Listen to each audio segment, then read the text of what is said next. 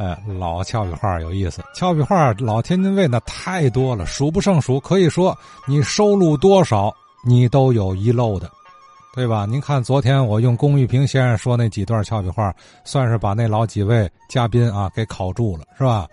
哎，龚先生那些俏皮话，那真是又老又新鲜。老是说他时间早，新鲜是说后期咱听的少。哎，龚先生啊，龚玉平龚先生，今儿再来几段。咱天津不有两个很著名的商场啊，一个劝业场，一个泰康商场。这两个商场可是应该有个歇后语啊。比如说，这个人呢办事儿总是办不好，这个歇后语就出来了，就说什么呢？你是劝业场对过你泰康啊？就还有出红差唱实调玩命。过去的枪毙人呢叫出红差，拿枪子儿的人呢可以在在车上也好，可以乱喊乱闹，哎，他这唱实调就叫嘛玩命。要说这个人品不好，就说他嘛呢？你是小日本的名字，人格太次。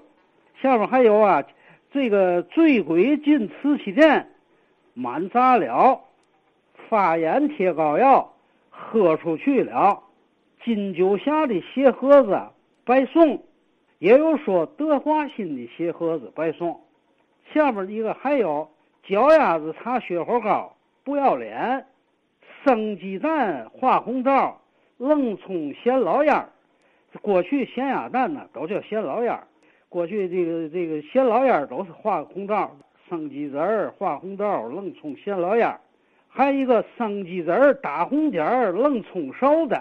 过去卖这个咸鸡蛋呐，跟熟的跟生的打红点儿，腰拜的蛐蛐要爬盆儿，说是嘛意思呢？你答应的事儿就反悔了，哎，你要爬盆儿了啊。呃，还有呢，就是屎壳郎进鲜货铺子，你不是这里的鼻气，呃，这就是告诉你，你不懂的，你别跟瞎惹惹。还有呢，就是。白萝卜扎眼儿，你这不挠我吗？这白萝卜扎眼儿不跟跟挠一样吗？你这不是挠我吗？就别拿我找乐。呃，下边就说呢，这个吃盐粒儿耍酒疯，闲的难受；吃饱了折跟头，撑的五脊六兽。土地爷洗澡白染这一水，喝稀饭就粘粥一肚浆子。